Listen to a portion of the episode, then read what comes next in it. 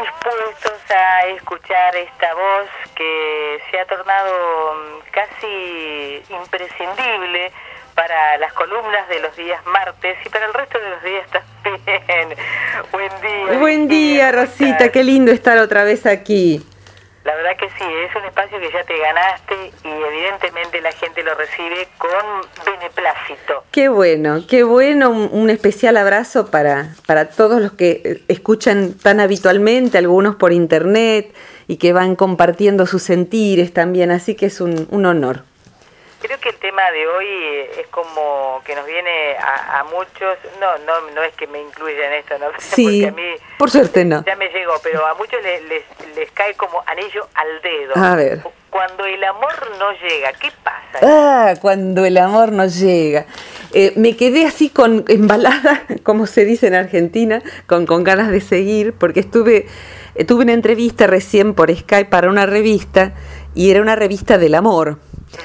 Y mm, me pareció muy interesante las preguntas que me hacía la entrevistadora, muy correcta, me encantó, pero las preguntas son la traducción de cómo pensamos en nuestra cultura, ¿no? Y una de las preguntas era algo así como, ¿qué hacer mientras esperamos el amor? ¿Qué hacer entre tanto, no? Qué, buena pregunta. Ah, wow. wow claro, Y, y, la verdad es que lo que yo le dije es que el problema de nuestra de, de nuestro dolor, el, el, el, el, eje de nuestro dolor es concebir la, la realidad así. O sea, el problema es la pregunta, no hay una respuesta mejor para esa pregunta. El problema es la pregunta. El problema es eh, imaginar que la vida es un asunto que, bueno, acontece en tanto hasta que hasta tanto esperamos al amor. Entonces, bueno, mientras tanto voy a hacer una carrera, mientras tanto veo si tengo algún amigo, mientras y, el problema es la pregunta, porque la vida no es eso. La vida es em, creo, digamos que esto es eh, versión de mi, experiencia de 54 años, pero básicamente de haber oído, eh, eh, sí, bueno, bueno, ya pisando la línea, haber oído tantos años hablar de amores y desamores, como, como suelo decir, y de ver parejas que funcionan y las que no. y de ver parejas que siguen en una disfunción atroz y haciéndose vidas atroces el uno al otro. Entonces, em, la vida no se trata de alguna cosa que sucede mientras esperamos al amor. Eh, creo que el amor llega o no llega y que esa es una posibilidad. Esa es una posibilidad. Eh, la posibilidad de que llegue y que además sea una, mm, un evento feliz para nuestra vida, sobre todo, hasta tiene estadísticamente menos posibilidades de que llegue. Que llegue y sea feliz es verdaderamente una bendición. Y a no todas las personas les sucede. Diría que a la mayoría no les sucede. A la mayoría lo que les sucede es tener a alguien con quien vivir, con quien transitar, eh, en, el, más común de los casos, donde se lo, se lo pasa lo mejor posible, esto es lo más común, y después está en el orden de los desastres de pareja, donde están dos personas atornilladas la una a la otra y quizás ni siquiera el entorno lo sepa. ¿Cuánto sufren esos dos juntos? ¿Cuánto, ¿Cuánta frustración tienen las dos partes? E inclusive parejas en donde las dos personas son buena gente. Y peor, las dos personas son buena gente y se quieren recíprocamente, pero no saben cómo acercarse, cómo hacerse felices a sí mismos y al otro. Entonces eso es lo más común que sucede.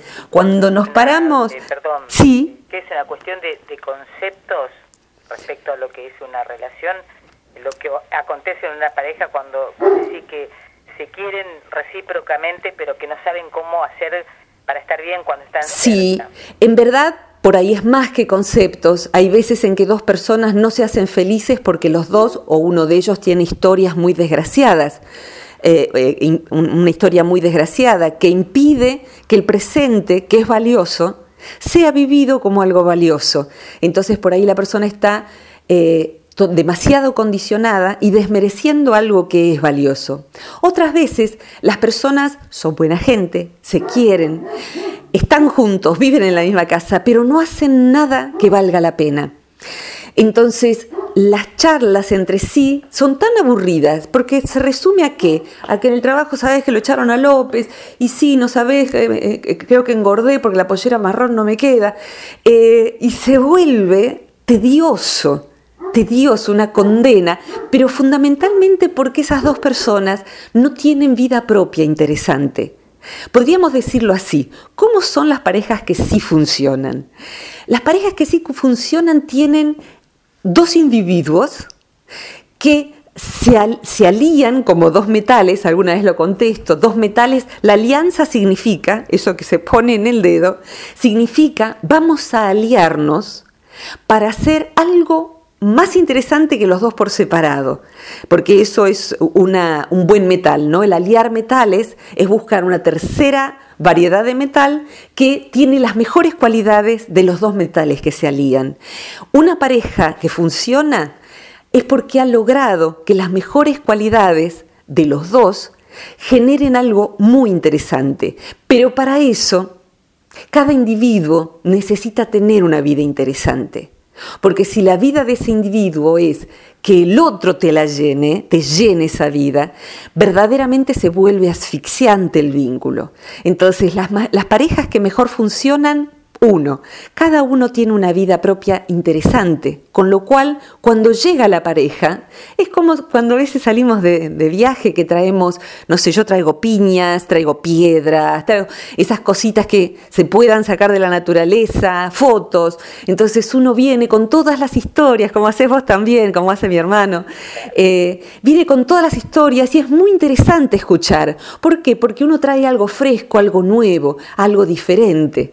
Entonces, así debiera ser cada día, o por lo menos cada semana, porque uno leyó algo, porque uno conversó algo interesante, porque uno tiene ganas de hacer algo feliz con su pareja porque ha estado en la vida recogiendo cosas interesantes. Entonces se nutren, leen algo juntos, miran, ¿sabes? Mira, hoy hablaba con una amiga, yo generé en, internet, en Facebook, un espacio que se llama Humor Lúcido, donde la gente va cosechando chistes gráficos sobre todo, que sean saludables e inteligentes, en el sentido de que no lastimen a nadie, y los convidan allí y yo también los subo.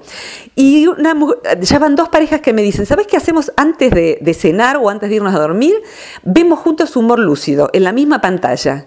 Y reírnos los dos de algo tan simple, que son por ahí 30 chistes que subieron durante el día, nos hace tanto bien. Eh, nos vamos con otro humor. Entonces, la pregunta es, ¿qué es lo que uno cosecha cuando para llevar a la vida? ¿Y qué pasa cuando el amor no llega? Eh, en principio creo que debiéramos todos estar educados, y no es el hecho, estar educados de chiquito para la posibilidad de que eso suceda, porque además es lo que estadísticamente más sucede. Pero todos tenemos un chip que dice, encontrarás al amor de tu vida, la mujer etérea o el hombre fuerte o no sabemos qué, y encontrarás el amor de tu vida y comieron, y, fueron felices y comieron y fueron, a ver cómo y comieron perdices. Fueron felices y comieron perdices. Así terminan todos los cuentos. Entonces cuando eso no sucede, o porque no aparece, o porque aparece y fue todo muy mal, uno dice, soy una idiota. A todo el mundo le va bien menos a mí. Pero no hay predisposición, ¿qué es lo que Sí, por supuesto, para todo se requiere de predisposición, sin duda que sí. O sea, una persona que va amargada por la vida, que va criticando, que va con mala onda, que va descuidada de sí. Y, y, si no, ¿sabes qué? Eh, la persona que va anhelante del amor. Entonces se vuelve o un tipo o una mujer patéticos eh, nos volvemos patéticos, como decía Oscar Wilde, una mujer con demasiado escote y demasiado rouge, la imagen misma de la desesperación. El ir patéticamente a ver como quien va de cacería, ¿no? Eh, y en el fondo volver a casa con un vacío profundo. Fíjate hoy, las chicas, eh, señalo las chicas porque este tema en, en la mujer ha calado fatalmente, inclusive porque la mujer de hace 70 años para atrás, 50 años para atrás, si no tenía un nombre, no tenía más posibilidad que la de ser monja o limpiar casas o alguna cosa, porque ni siquiera estudiaban, porque no se las consideraba inteligentes. Entonces, tener un hombre era un asunto de supervivencia. Y el hombre tenía una mujer porque sabía que le cocinaba, le planchaba, etcétera, tenía sexo seguro en casa. Eso era una pareja. Hoy en día una pareja es algo mucho más complejo y ni siquiera sabemos todavía cómo hacerlo, pero sí sabemos que aquello no es y sí sabemos que podemos tener como eje hacer cosas interesantes juntos, hablar de nosotros, pensar juntos, sentir juntos. Entonces, eh, esto de que el amor no llegue y qué hacer mientras tanto, eh, fue condicionado, es un chip. Es un chip que necesitamos que a cierta edad se haya cumplimentado esto. Y te iba a decir, las chicas que salen hoy a bailar, antes y antes, si yo tengo 54 años, cuando yo era jovencita adolescente, eh, les digo para los jóvenes que hoy escuchan, eh, la mujer se sentaba y eh, estabas a expensas de que un tipo te sacaba, te sacaba moviendo la cabeza, así, y de un modo muy bruto todo, muy bruto. Y si no sacabas, no eras sacada a bailar, planchabas, se decía. O sea, te quedabas sentada. Todo... Horroroso. Y horrorosa la situación. Hoy en día las pibas van y van a bailar. Y la van a pasar bien. Yo he tenido un montón de alumnas jovencitas y pacientes jovencitas que van a bailar, bailan entre ellas, bailan en grupo, lo pasan bonito. Si son gente sana, lo pasan sin ninguna necesidad de atiborrarse de alcohol ni de fumar o consumir nada. Simplemente están dispuestos a ser felices, a pasarlo bien. Por supuesto que está el anhelo. Y es hermoso anhelar el amor y estar predispuesto, como vos decís. Pero el problema es que hay que saber que puede suceder o no. Y que es necesario estar preparado a ensayar quizás muchas veces y que no funcione, o que funcione algún tiempo y después ya no. Y que eso es lo más común es lo más común. Y que no es un mientras tanto la vida. La vida es yo me dispongo, y también es cuestión de predisposición, a hacer de mi día algo interesante por ende de mi semana, por ende de mi año, por ende de mi vida. Y la verdad uno puede no tener pareja y decir, qué buen año este. Yo, gracias a Dios, estoy rodeada de muchas mujeres y también de muchas buenas parejas y de muchos varones que están satisfechos con, el año que se dieron a sí mismos. Hubiera sido hermoso. Pero no sucedió. Ok, esto no es mi vida. Esto es un pedazo de mi vida que no está. Para alguien es tener más salud y termina el año y no sucedió. Y para alguien es haber podido cambiar de trabajo porque tiene un trabajo espantoso y no sucedió. Entonces, no todo lo que anhelamos sucede. Podemos sí estar predispuestos, pero hay algo que sí podemos hacer que suceda, que es tener una vida interesante. Tener una vida interesante. ¿Y qué más va a desear una persona que nos interese que que nosotros tengamos una vida interesante? Y nos va a interesar una persona que a su vez tiene una vida interesante. Por lo general, eh, el, atractivo eh, radica en, todo lo que uno vive, en las actividades que puede desarrollar. Totalmente. Sobre todo si no las desarrolla mientras tanto. Si las desarrolla porque ama su cuerpo y cuida su mente y entonces hace aikido y hace terapia porque le interesa investigarse a sí mismo y no subir de gusto y está estudiando algo nuevo y viaja, viaja con amigos. Mira, lo que es indispensable, y ahí sí es indispensable, no es el amor de pareja, es el amor, el amor en nuestra vida. En sus distintas, vienen muchos envases diferentes como el agua, viene en base de, esto, de lo otro, de esta marca, más alto, más bajo, de un cuarto, de medio. Entonces, es ser hábil para tener afectos en nuestra casa, en nuestra vida, afectos de un lugar, del otro, porque lo que tenemos es hambre de intimidad, hambre de ser escuchados, también tenemos hambre de contacto, de abrazos, de besos, sexual. Y quizás eso sea lo que no está 100% a nuestra disposición en, la medida de que yo pueda elegir tener eso antes de fin de año. Eh, pero sí puedo decir, me voy a abrir a conocer gente interesante, a ir explorando este vínculo. Una amiga, otra persona, porque además, si el amor va a llegar, rara vez llega en el subte o en el ascensor, como en las películas. En general viene a través de gente que conocemos por gente que conocemos, o, es estadísticamente muy común. Y cuando decimos que una pareja son más que amigos, es porque justamente debe sobrepasarse esa categoría. Y hay veces en que uno cree que va a poder armar una pareja porque se flasheó, se enamoraron y ya los tres meses es el amor de mi vida y no para hablar de eso. Y en verdad lo que hay allí es mucho amor proyectivo. Entonces la persona proyecta un montón de cosas en el otro, como alguien proyecta algo en una, una diapositiva en una tela en blanco. Cuando el proyector se apagó, aparece que la tela en blanco. Entonces creo que todos hemos pasado por, por la idea de yo qué le di, cómo me pude quedar con esa persona. Eh, que no me refiero a, si tenía ojos claros o oscuros, ¿no? Es más complejo.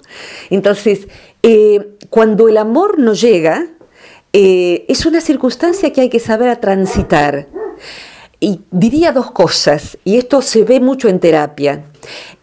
cuando el amor no llega, está bueno preguntarme si estoy yo haciendo algo para impedirlo si estoy muy encerrada en mí misma, si me la paso discutiendo para imponer mi idea, si no le presto atención a mi cuerpo, a mi belleza, siendo hombre o mujer, eh, si no, no, tengo una sonrisa, una buena disposición, eh, puede ser que yo esté interrumpiendo la llegada del amor.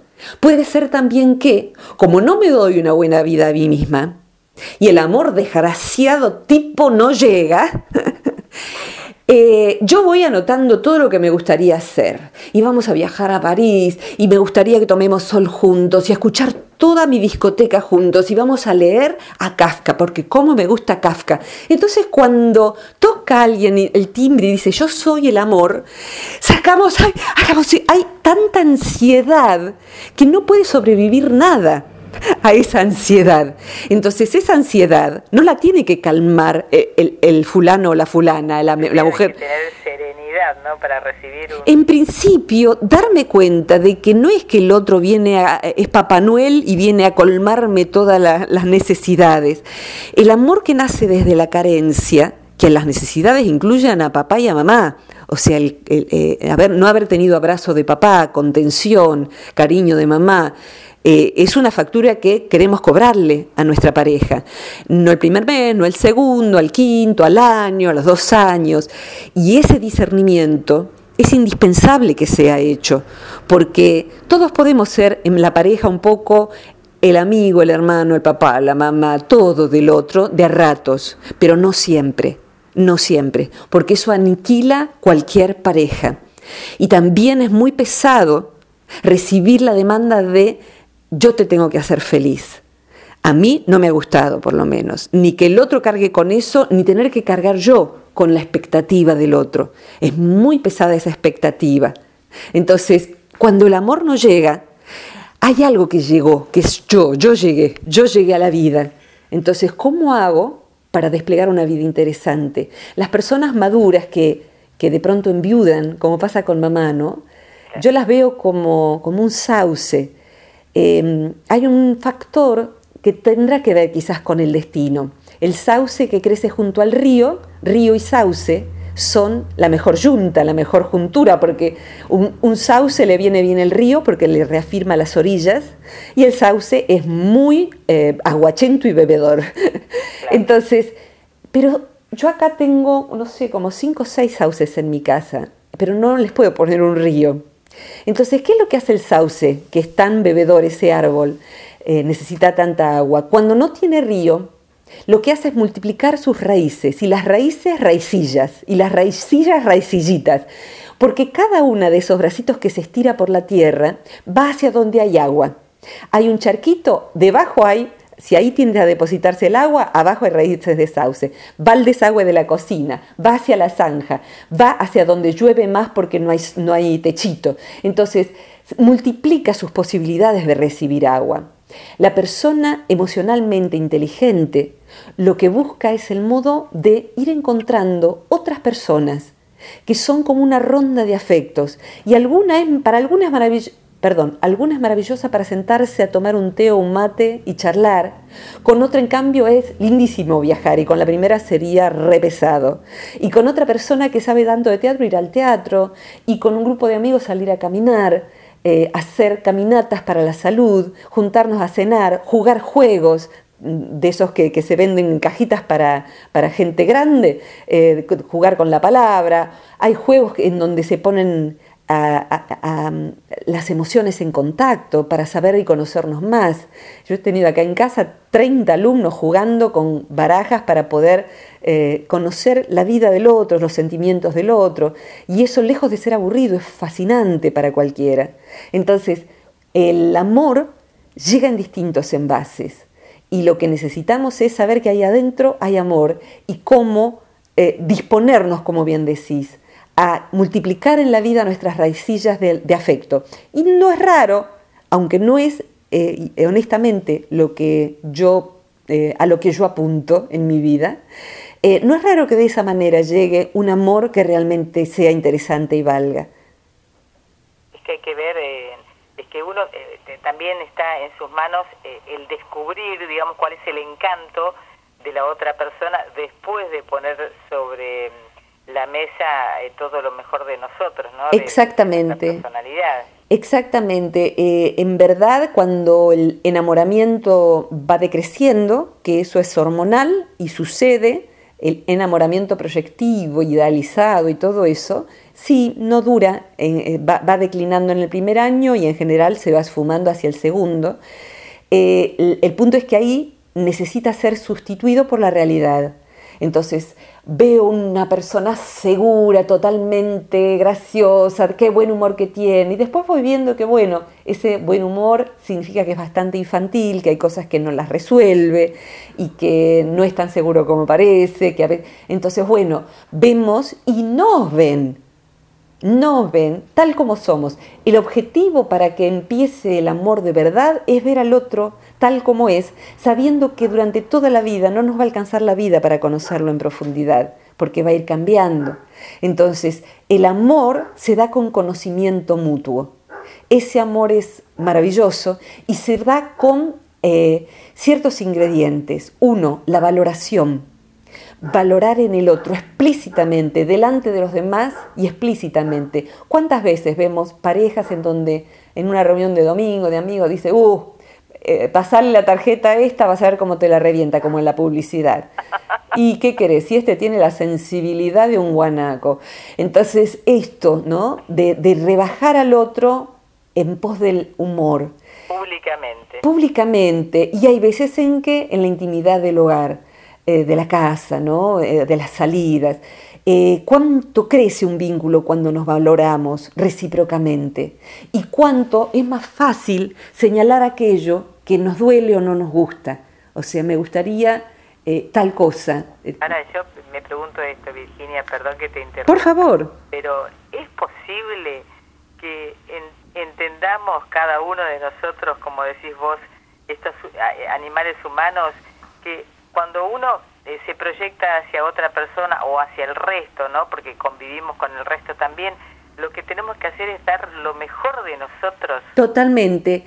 Eh, es así, solo que, por lo menos en mi experiencia personal, hay veces en que lo mejor que de mí, si uno lo da en exceso, también puede jorobar al otro. Alguien, por ejemplo, que sea protector, que sea proveedor, que sea siempre comprensivo. Esas son cualidades mías. Y la verdad es que el exceso de esas cualidades te diría que han sido mi principal problema de pareja. el equilibrio entonces. Eh, sí, exactamente. Dejar que el otro también sea protector, no cuidar demasiado, no ser excesivamente tolerante, porque por ahí circula una frase de la Madre Teresa, con todo respeto, que hay que amar hasta que duela. Y bueno, si la Madre Teresa quiere eso, yo, perfecto, cada uno quiere lo que yo no quiero eso. Para mí, no lo quiero. Ella decía dar hasta que duela. Sí, y amar, eh, por ahí circula el de amar hasta que duela y el amor incondicional. Y en verdad el amor es condicional. la condición mía es que me trates bien en cualquier área. La condición mía es que no abuses ni de mi tiempo, ni de mi buena voluntad, ni de mi cuerpo, ni de mi economía. La condición mía es que si yo estoy, vos estés también. Entonces, hay algo, en verdad, no es muy diferente de una buena amistad no es muy diferente. Eh, hay personas que saben ser muy buenos amigos, pero en el lugar de la familia no saben hacerlo. Y hay veces en que eh, cuando el amor no llega y llega y después no es, cuesta mucho desprenderse porque hay un profundo temor a la soledad. Y en verdad, estar aferrados a alguien por temor a la soledad solamente es muy patético. como y sí, como decía el viejo Larralde, pero es más soledad todavía la soledad de dos en compañía. Siempre me acuerdo de esto. Entonces, em, la otra vez hablábamos ¿no? de la soledad no elegida y la importancia que tiene saber vivir la propia soledad. Ya sé que es difícil, claro que lo sé, lo he acompañado, lo he vivido eh, y también sé que quien sabe ser una, una persona que es buen conviviente consigo mismo, esa persona tiene muchas más posibilidades de generar una buena pareja. Inclusive una pareja en donde las reglas sean claras y se pueda, por ejemplo, dormir cada uno en un cuarto diferente, vivir en casas diferentes. Hay parejas que tienen años de amor y de lealtad y de fidelidad viviendo en casas diferentes o en cuartos diferentes. Es una eh, concepción, digamos, exactamente. a la vida en pareja. Es una concepción de pareja, pero cuando eso no sucede y realmente valoramos el vínculo y decimos verdaderamente, no me imagino con otra persona y no quiero perder esta persona, por favor, si uno tiene dolor de muelas, yo no espero arreglármelo yo. Voy a ver a Silvia, mi dentista, que es la mejor de todo el país. Si a vos no te funciona ahí el equipo de sonido, llamás a alguien experto en el sonido. Entonces, una pareja, si no funciona, que pida ayuda, porque es como un organismo que es más que la suma de las partes. Entonces, hay veces en que una terapia de pareja con una buena persona, un buen profesional, nos ayuda a hablar de lo que sentimos, a hacer cosas diferentes con nuestra vida, pero que la vida nuestra en pareja sea interesante, eh, que sea una vida en donde nos riamos juntos, nos divirtamos. Y si eso no está pasando, ver qué nos falta para que así sea. Porque la verdad que así son las parejas que sí funcionan. Y cuando la pareja no ha llegado, yo creo que hay que vivir como si te dijeran que nunca la vas a tener. O sea, no para amargarse toda la vida, sino para dejar de esperar. Bueno, depende de lo que uno quiera para sí mismo. Eh, yo, el hecho de tener o no compañía. Eh, aunque lo quieras, aunque lo quieras y lo anheles profundamente, yo voy a armarme una vida interesante, porque si no viene, voy a haber tenido una vida interesante. Y si viene, lo voy a recibir con una vida interesante. Pero la espera eh, como manera de vivir, la, espera tiene que ser un condimento, no el plato principal. Si el plato principal es mientras tanto voy a vamos a quedarnos con hambre.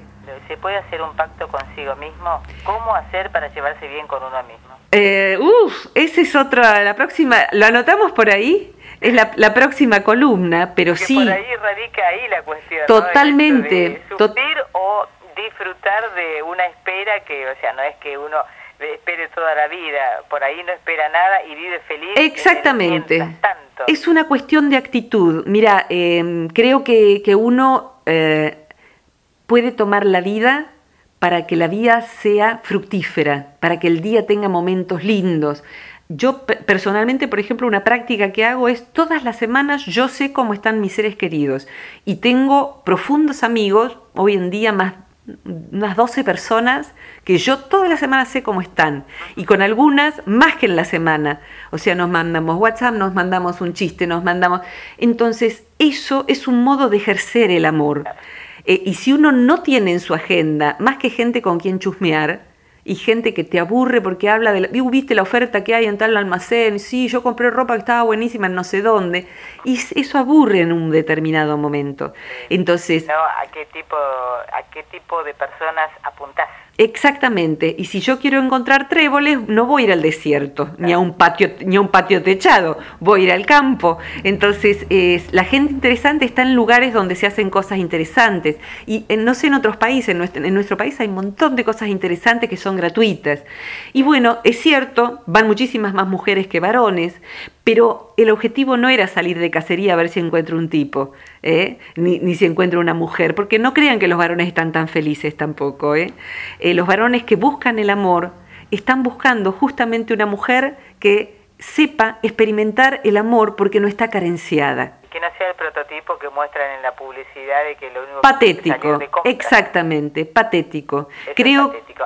Virginia, yo te, te, propongo lo siguiente. A ver, dale. El tiempo es como que se nos cayó encima. Sí, claro. Y me gustaría que invitemos a la audiencia para esta muy buena propuesta que hay mañana en este teatro que queda sobre la calle Massa 177, ¿verdad? Correcto, en Buenos Aires. Muchas gracias por recordármelo, que justamente si es de amores y desamores, es una conferencia, pero conferencia y mucho más.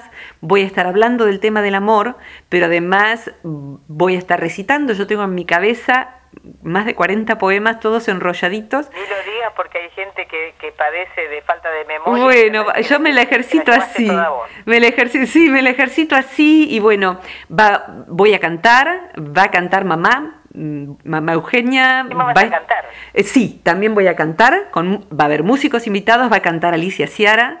Es sobre el amor, todo es sobre el amor en sus distintas versiones, inclusive el amor de padre, de madre, de hermano.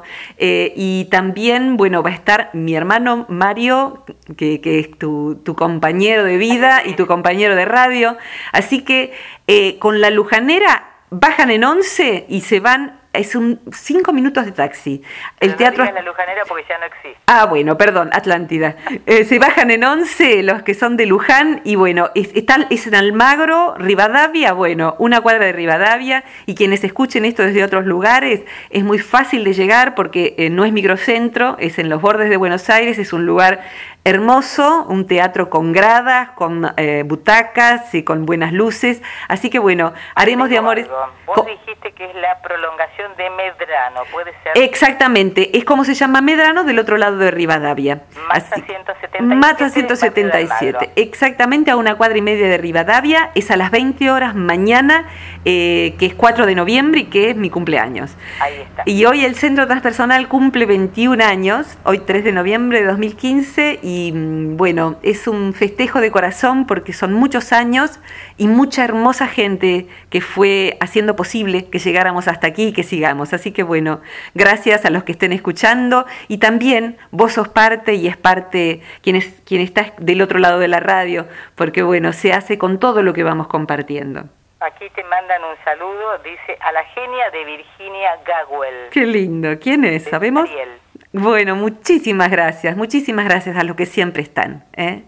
Eh, Virginia, mañana eh, seguramente va a ser un día brillante, como tiene que ser, porque además de ser tu cumpleaños va a ser una ocasión muy especial para poder celebrarlo pero será un gusto. Si alguien quiere ver el programa, está en el sitio del Centro Transpersonal de Buenos Aires.